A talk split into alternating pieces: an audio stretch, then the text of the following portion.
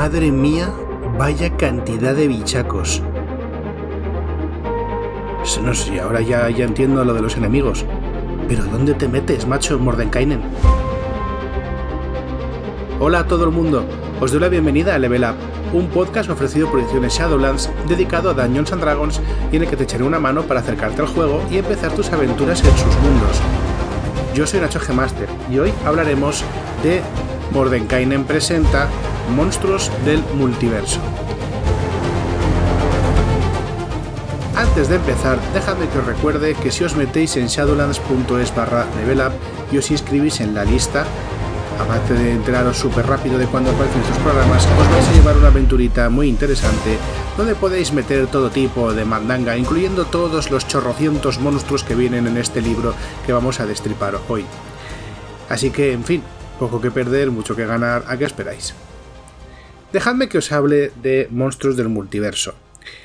Esto es un libro que... Mm, ¿Cómo decirlo? Es también una especie de mirada al futuro, y que en su momento resultó algo polémico.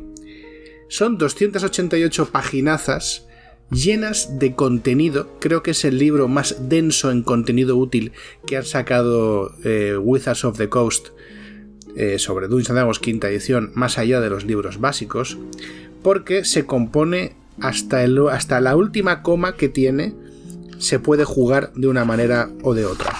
Aquí prácticamente no hay nada de trasfondo. Estos son todo reglas. Y cuando digo reglas me refiero a opciones de personaje, concretamente razas de personaje, y monstruos. Muchos, muchos, muchos monstruos. ¿Qué pasa? Que pese a que este libro es increíblemente útil por sí mismo, no deja de ser una revisión de las razas que han ido apareciendo a lo largo de toda la edición, y ni siquiera están todas, y una revisión de todos los monstruos que han ido apareciendo fuera de los manuales básicos, y no están todos. ¿Qué es lo que se recoge aquí? Aquí lo que se recogen son las opciones de personaje que han aparecido especialmente, no solo, pero especialmente en la guía de bolo de los monstruos y en el tomo de los enemigos de Mordenkainen, así como algunas otras especies de personaje que han ido apareciendo en otros suplementos, eh, algunos PDFs liberados por o de pago eh, liberados por, eh, Wizards, algunos escenarios de campaña específicos como Everron o como Teros, etc.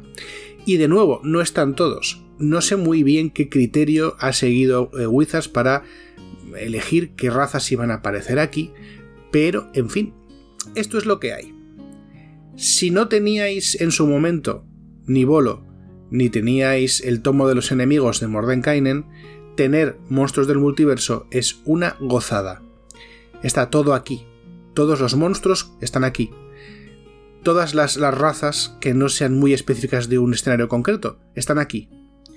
Si teníais esos libros, realmente ya tenéis el material que hay aquí. Pero, eso sí, la versión original, no la versión revisada. ¿Y por qué es importante esta visión revisada? Es importante, dicho visión, pero quería decir versión, pero no me voy muy lejos. Es importante porque Monstruos del Multiverso nos acerca a a un estilo de diseño, una visión de diseño. Decía que tenía sentido mi, mi errata de lo que va a venir. y esto es, un poco misterioso, pero realmente no es fácil de saber. Si alguien ha estado atento al playtest que ha estado sucediendo desde mitad de 2023 eh, para los libros que van a salir a mitad de este año, 2024, eh, verá que hay ciertos cambios en, la, en, el enfoque del juego. Los libros básicos que van a aparecer van a tener eh, ciertos cambios en el diseño del juego Nada y muy, muy, muy importante, pero ahí está. Pero es que estos cambios llevan produciéndose y llevan anunciándose desde 2018-2019. Y ya cuando aparece este libro, en el año 2021, estos cambios son tan patentes, están tan cohesionados y están tan asentados que realmente vemos como hay muchas razas de personaje fuera del manual del jugador que han cambiado bastante y se han estandarizado muchas cosas. Esta estandarización a algunas personas les ha parecido mal, a otras personas les ha parecido excelente. Yo algunas cosas no las entiendo y otras cosas me parecen bastante bien, porque cuanto más iguales sean las cosas, menos carga mental requiere para la gente el asimilarlas o el utilizarlas dentro del juego. Vamos a hacer primero una pequeña eh, revisión de lo que trae el libro, aunque mucho del material del que voy a hablar ya lo comenté cuando hablé de las razas de, personaje. De hecho, el último capítulo dedicado a las razas hago un repaso somero, pero exhaustivo, de todo lo que aparece en el Monstruos del Multiverso, pero aún así, aún así, voy a leerlo por encima. Porque quiero recordaros eh, cuál es el contenido que, que viene en este libro. Y eh, después de esto voy a haceros una pequeña reflexión sobre estos cambios que vinieron y por qué este libro me parece importante. Empecemos con las razas, por tanto. Para empezar, lo primero que nos hablan es de los cambios que ya introdujimos en Tasha, Recordad que los, eh, los, personajes jugadores, según las reglas de Tasha, ya no tenían una serie de bonificaciones a las características derivados de su raza, sino que en el paso de elegir raza también se añadía un más 2 a cualquier característica y un más 1 a otra característica distinta, o bien se añadían 3 más 1 a tres características distintas. Además de esto, todas las razas de personaje comienzan eh, sabiendo hablar y escribir común y un idioma adicional de su elección. Se entiende que en la mayoría de los casos se tratará del idioma eh, de la sociedad en la que se criaron. Un elfo criado entre elfos, lo más normal es que sepa élfico, pero si ese elfo no ha sido criado entre elfos, no tiene sentido que sepa élfico, sabrá el idioma de la cultura donde se crió. En vez de tener un estándar que pueda ser modificado posteriormente por las decisiones de la mesa, cosa que no tiene ningún problema por otro lado, se deja esta opción al arbitrio de los jugadores o de directorios de los jugadores para que desde el principio pues haya una personalización de cada uno de los personajes. Todos los personajes que encontramos en este libro son humanoides, excepto algunos que tienen otro tipo distinto. Especialmente abundante, eh, por lo inusual, por otro lado, es eh, que hayan tantas razas de personaje que sean fatas, que sean hadas. Cosa que no acabo de entender en algunos casos. Por otro lado, eh, se han homogenizado otros aspectos del, trasfondo de las razas de Dungeons and Dragons, de las que hablaré un poquito más tarde. Os recuerdo que este capítulo comienza hablando de los Aracocra, de estos humanoides alados con aspecto de pájaro, sigue con los Asimar, eh, estos humanoides que han sido bendecidos de alguna manera por los poderes del plano celestial, siguiendo por los osgos, los Backbear, eh, que son trasgoides grandes, peludos y violentos, los centauros, no hace falta explicar lo que es un centauro a estas alturas, los replicantes, eh, humanoides capaces de cambiar de aspecto, procedentes de Eberron, por cierto, los gnomos de las profundidades o Svirnefblin, estos gnomos de piel oscura que viven en lugares profundos y son expertos en esconderse, los enanos oscuros, los Duergar, estos enanos que viven en la, infraoscuridad y han desarrollado poderes mágicos por encima del resto de razas enanas, los eladrines, estos elfos ligados a la naturaleza de las estaciones que nunca abandonaron el Feywild, no como el resto de los pueblos élficos, las eh, aquí los llaman Fairy, pero creo que serían algo así como hadas, ¿no? Eh, imagino. Eh, imaginaos a Campanilla, estos seres feéricos pequeños y con alitas y ciertos poderes mágicos innatos los Firbolg, unos gigantes del bosque eh, que tienen una capacidad mágica innata y tienen una vinculación con, eh, con la tierra, los genasíes, humanoides que manifiestan capacidades eh, elementales, tanto de agua, de fuego, de tierra y de aire. Las razas Giz, los Githyanki y los Githzerai, estas dos razas primas hermanas que viven en los planos exteriores y que huyeron de la dominación hacia los azotamentes a los que, a los que combaten. Los goblins o los trasgos, estos pequeños humanoides de piel verdosa grisácea y famosos por su agilidad, los Goliath, estas humanoides de gran tamaño que viven en las montañas y tienen una gran fuerza y capacidad de aguante. Aquí hay una especie concreta que no recuerdo cómo se dice en castellano, pero tengo apuntado y lo voy a leer. Los liebrenes, los liebrenes, perdón, los liebrenes que son eh, habitantes del Feywild con aspecto de eh, liebres o de conejos humanoides. Hobgoblins, la raza intermedia de todos los trasgoides, estos eh, trasgos grandes militarizados y leales a sus compañeros.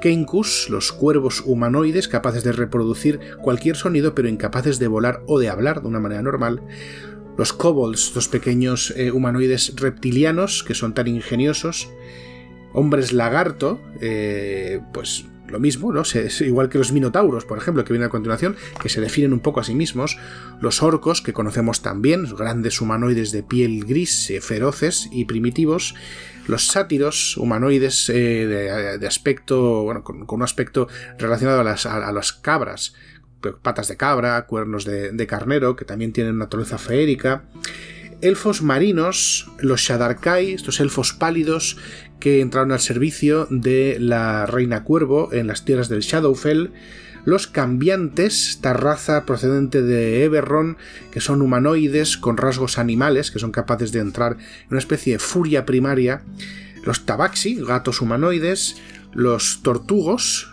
eh, creo que se llaman tortugos, tortugas, perdón, tortugas, tortugos me gusta más, pero se llaman tortugas, vaya, es tortugas, eh, grandes tortugas humanoides con un duro caparazón, algunas de ellas puede que sean adolescentes y ninja, no lo sabemos. Los tritones, eh, estos humanoides subacuáticos, y los yuanti, estos híbridos entre serpiente y humano. Vale, todos estos seres, como digo, ya los expliqué con más detalle en su momento cuando hablé de las razas.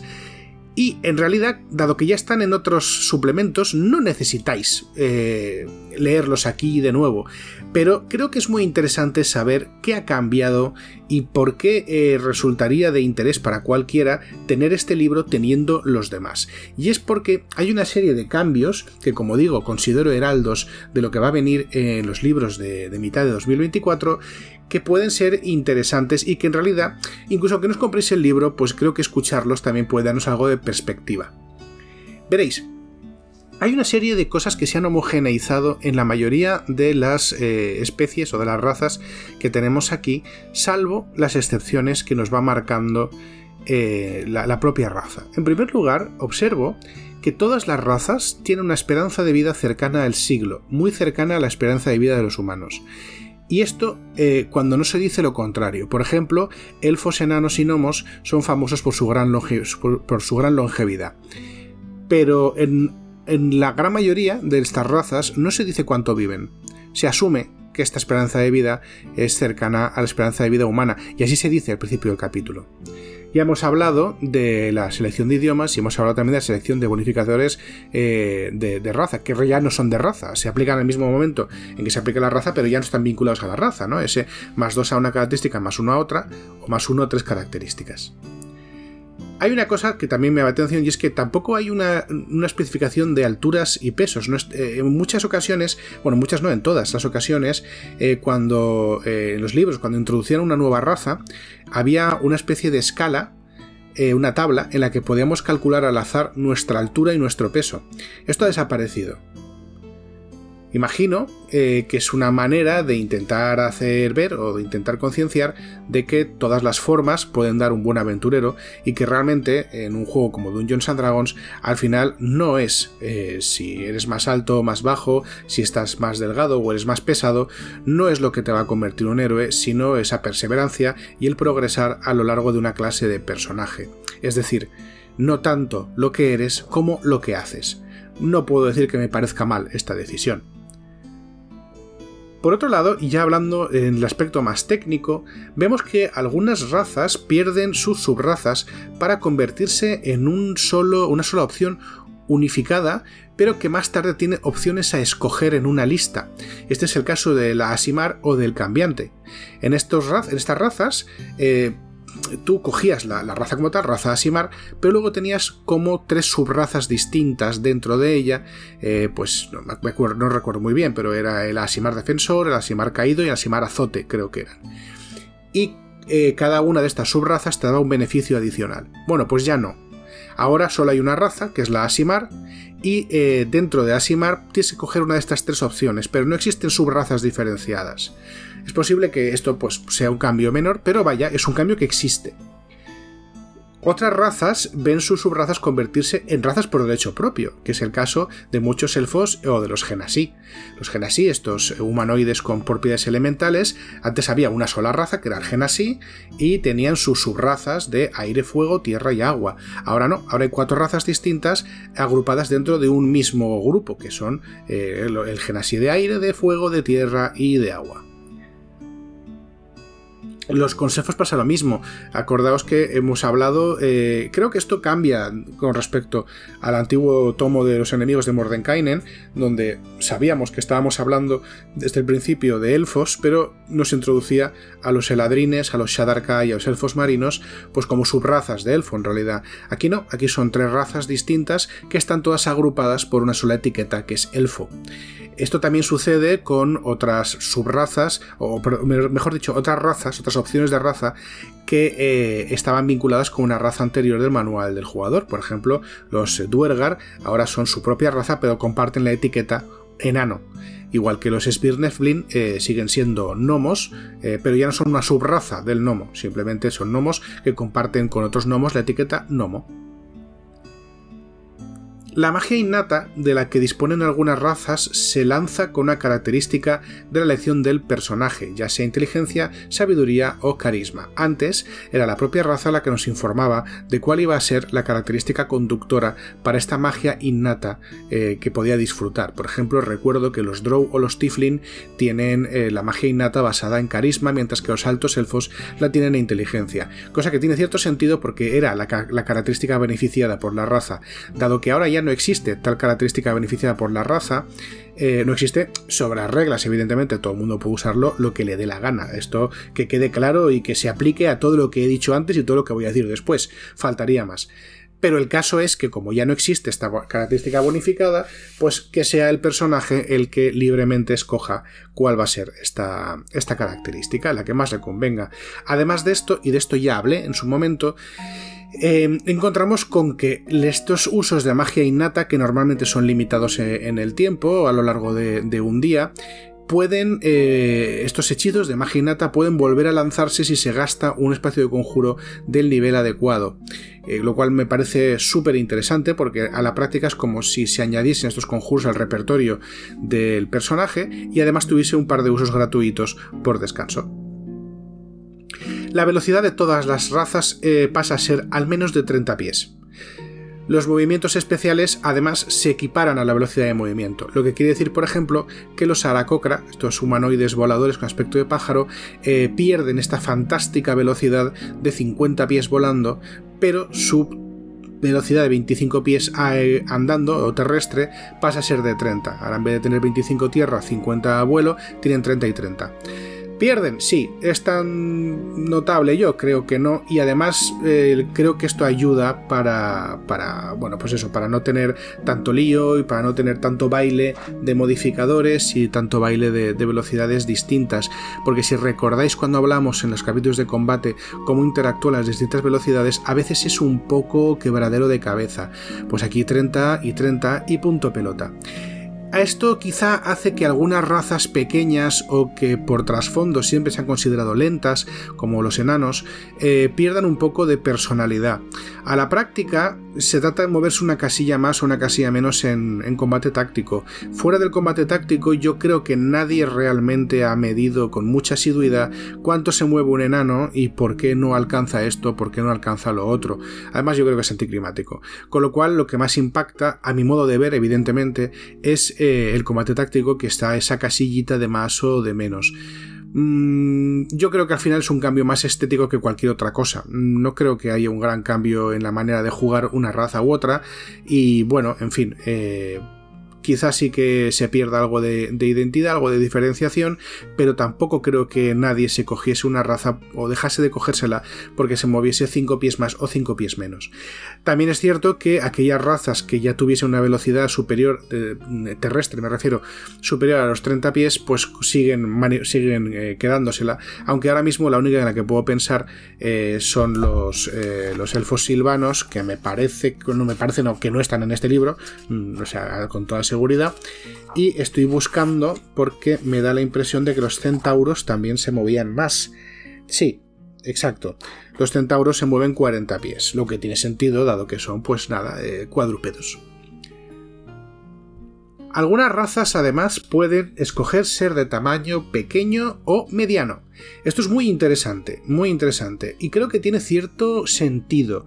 Y os lo voy a explicar, a ver, a ver qué pensáis. A ver qué pensáis. Creo que hay algunas razas que a la práctica no dejan de ser humanoides eh, o animales eh, con un aspecto humanoide, ¿no? Los liebrenes, los kenkus, los tabaxi, las tortugas y los yuan-ti no dejan de ser humanoides con aspecto de liebre, de cuervo, de gato, de tortuga y de serpiente eh, respectivamente.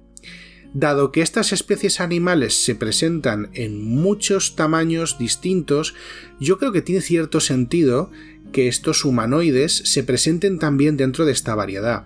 Me parecería un poco perder la oportunidad pensar que todos los liebrenes tienen que tener la pinta de la liebre típica americana, De gris, grande, con ojos así muy, muy despiertos, y no puede haber liebrenes que sean conejitos blanquitos y, y, esponjosos de tamaño pequeño, si es que el jugador quiere hacerlo así. Lo mismo con los tabaxi. No es lo mismo, no tiene el mismo tamaño un gato doméstico que un tigre de bengala no vería mal que una tabaxi, un tabaxi eh, decidiese ser un gato doméstico y tener tamaño pequeño. Por otro lado, hay algunas otras razas, como son los asimares, los replicantes y los genasíes, no dejan de ser eh, criaturas que han sido tocadas de alguna manera por los planos exteriores.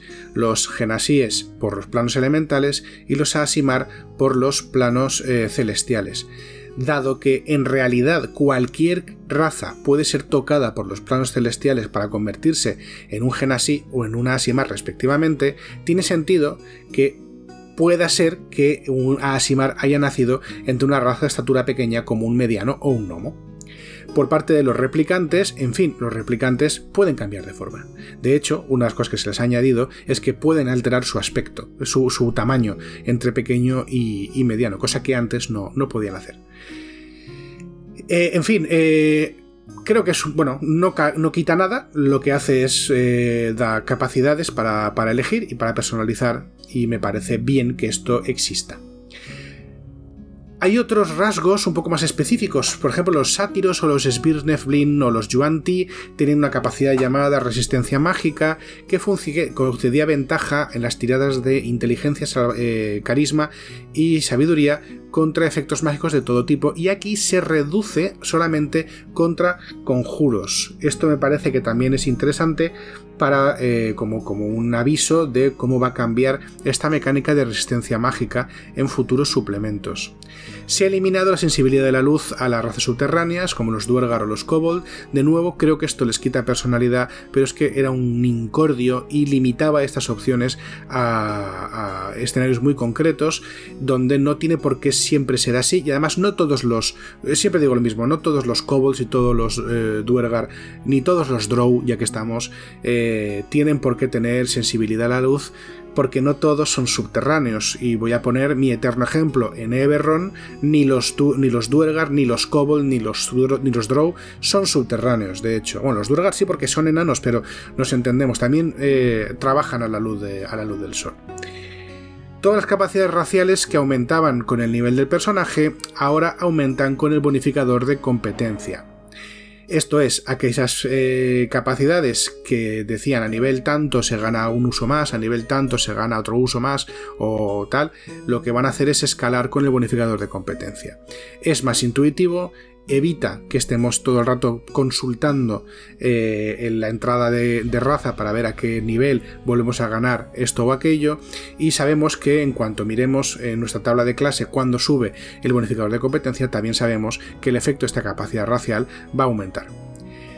Las capacidades que se recargan con un descanso corto, ahora, en su gran mayoría, por no decir todas, en su lugar pueden usarse una cantidad de veces por descanso largo, igual al bonificador de competencia del personaje. Es decir, si antes se podía usar una vez o dos veces por descanso corto, ahora lo que te dicen es puedes usarlo tantas veces como tu bonificador de competencia y se recargan todas al final de un descanso largo. En la mayoría de ocasiones esto es una mejora porque casi todas estas capacidades se usaban pues eso, una vez por descanso corto o algo así. Todos los ataques desarmados especiales, las garras, los mordiscos, las cornadas, tienen como, como daño estándar un dado de 6 más el modificador de fuerza. Además, se elimina el término arma natural de la mayoría de estas descripciones. ¿Por qué?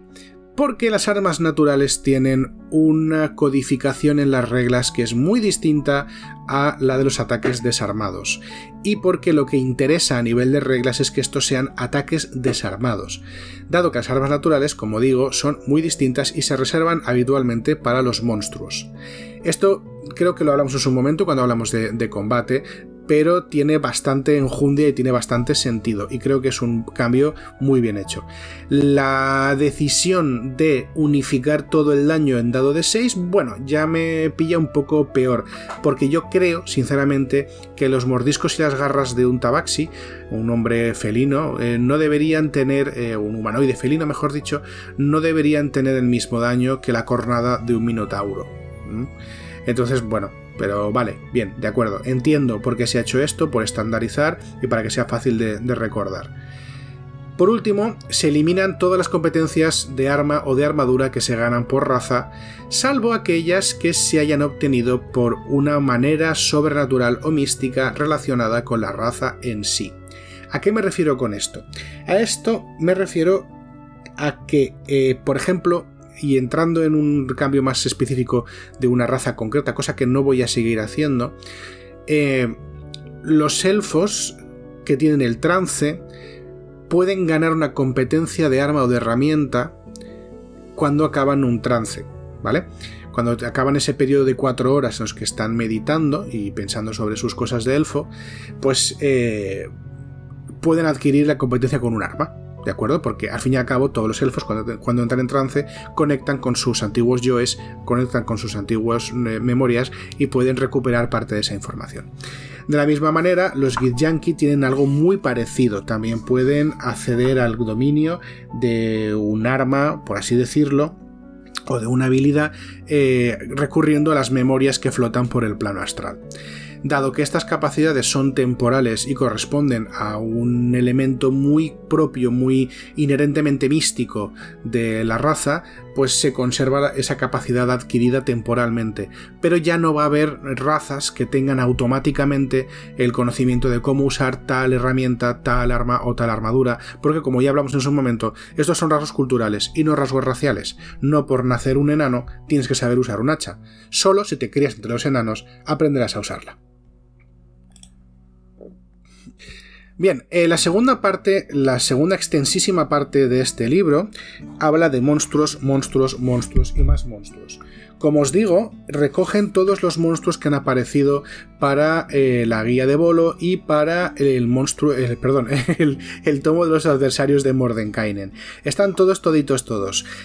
¿Qué diferencias tenemos aquí? Pues bastantes, bastantes para poder hablar en detalle de cada una de ellas. Y es que cada uno de estos monstruos ha sido revisado más o menos, ha sido eh, modificado en su bloque de estadísticas eh, para tener una, una presentación un poquito más accesible. Los cambios son mínimos, pero están ahí.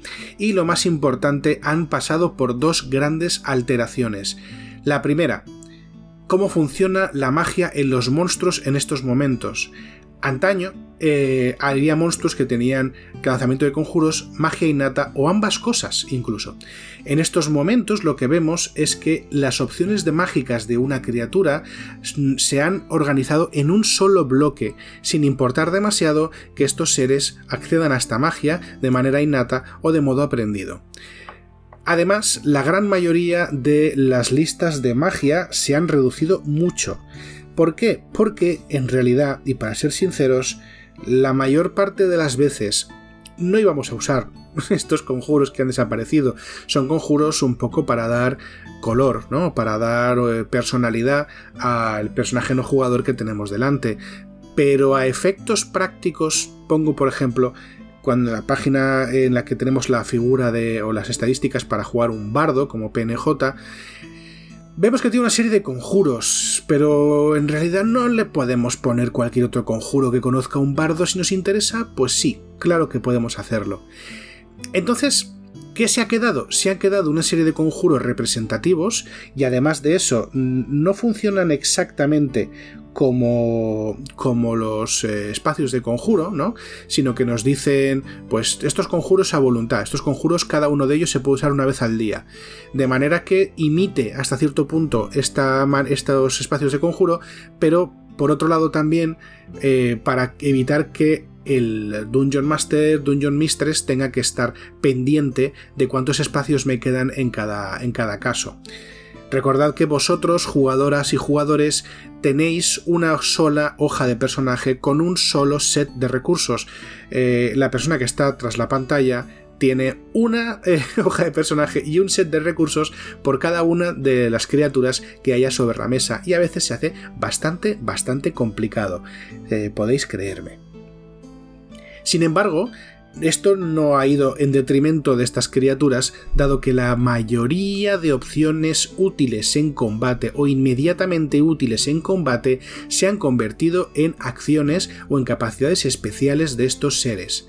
De esta manera, si una criatura que se basaba en los ataques mágicos o los hechizos eh, dañinos para poder presentar batalla en combate, ahora esta criatura lo que va a tener es uno o varios ataques mágicos en su perfil de acciones. ¿Qué sucede con esto? Sucede que en muchas ocasiones estos ataques mágicos que antes eran conjuros ahora han dejado de serlo y por tanto escapan a los efectos que alteran el efecto de los conjuros como por ejemplo el contrahechizo. Esto por un lado, eh, bueno, pues mm, hace más poderosas a estas criaturas, cosa que tampoco veo mal, eh, y por otro lado también es cierto que pueden estar haciendo referencia a capacidades mágicas especiales de este ser que no tienen por qué comportarse como la magia normal. Cuando hablamos de los perfiles de mago, por ejemplo, que encontramos en, eh, este manual, que están derivados del bolo, eh, bueno, pues puede que, es que rompa un poco ¿no? la credulidad o cómo entendemos la magia, pero en el caso de un archidemonio o un archidiablo, pues lo entiendo muchísimo mejor, porque la magia innata de estos seres no tiene por qué reflejarse eh, o no tiene por qué coincidir con lo que un con lo que un mago mortal, por así decirlo, entiende como lo normal o lo habitual en la magia. Además de esto, hay una entrevista muy interesante a Jeremy Crawford, que si no lo conocéis, es el diseñador jefe de todas las reglas de Dungeons and Dragons, donde habla de un endurecimiento de la mayoría de criaturas de valor de desafío medio o alto. Esto quiere decir que estas criaturas en general son más duras y son más poderosas, pero hay un comentario que a mí me gustó escuchar. Quiero compartirlo con vosotros, porque sinceramente no me he parado a comparar perfiles de personaje y de criatura entre los libros antiguos y los libros nuevos, porque, en fin, tengo una vida. pero eh, lo cierto es que me parece interesante la afirmación que hizo en esta entrevista, porque hasta cierto punto se, se enlaza, hasta cierto punto no, bastante, bastante, se enlaza con los comentarios que os hice en su momento al hablar de la, de la creación de monstruos. Jeremy Crawford viene a decir que el valor de desafío de una criatura queda calculado por la elección óptima de capacidades y de acciones y de ataques y de recursos que hace esta criatura a la hora de combatir. Es decir, para poder calcular el valor de desafío, el equipo de diseño asume que la persona que va a usar al monstruo va a emplear tantas veces como sea posible las opciones más dañinas o más efectivas en combate cuerpo a cuerpo. Perdón, en combate en general, no en cuerpo a cuerpo, en el que sea, en combate. ¿Qué sucede? Que una criatura con muchos recursos, como puede ser un archimago o un gran demonio, o incluso algún tipo de dragón, tiene una cantidad alucinante de recursos en su perfil de criatura. Y no todos son inmediatamente obvios en cuanto a su poder o su efectividad, con lo cual parece que hay como medio escondido o medio enterrado una serie de opciones de personaje, una serie de opciones del personaje no jugador que van a, eh, van a hacer que se comporte como eh, su valor de desafío indica, mientras que si escoges otra, ya no se va a comportar de esta manera. Esto es un poco frustrante, en realidad. Yo no hago eso cuando diseño mis, mis personajes. lo que parece que han hecho ahora, han corregido esta tendencia y se han asegurado de que sin, sin importar eh, cuál de las opciones que vayas escogiendo, esta tenga un efecto importante y significativo en el devenir del combate, de manera, para, de manera que eh, incluso aunque no cojas la vía, vía óptima, o la subóptima, sí, da igual, aunque no escojas la vía óptima de opciones, el valor de desafío efectivo de la criatura no vaya a disminuir o no disminuya tanto. La verdad es que es todo un consuelo saber que se están esforzando por, por no poner trampas y para que una criatura no sea peor simplemente porque el Dungeon Master o la Dungeon Mistress no, no, esté espabilado o no conozca bien cuál es el trasfondo o el sustrato de las reglas de los juegos. Y, bueno, no sé. De hecho, no entiendo muy bien la necesidad de meter un camino óptimo y otros caminos menos óptimos. Todo lo que haga una criatura en combate debería estar a la altura de su valor desafío pretendido. Pero bien, si han metido estos cambios, pues la verdad es que yo lo agradezco. Lo cierto es que desde que eh, salió el... el tomo de los monstruos del multiverso, no he jugado demasiado a Dungeons and Dragons como director de juego, entonces no puedo decir que haya apreciado los cambios.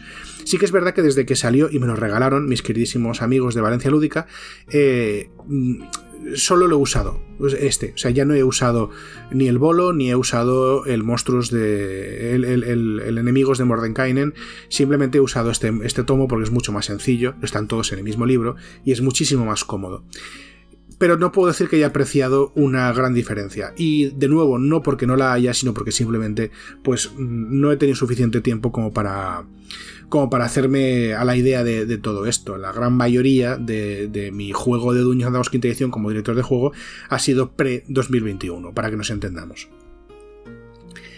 Y bien, eh, estos son los grandes cambios que, de los que puedo hablaros, tanto eh, con lo que se refiere a las razas de personaje con lo que se como lo que se refiere a los monstruos.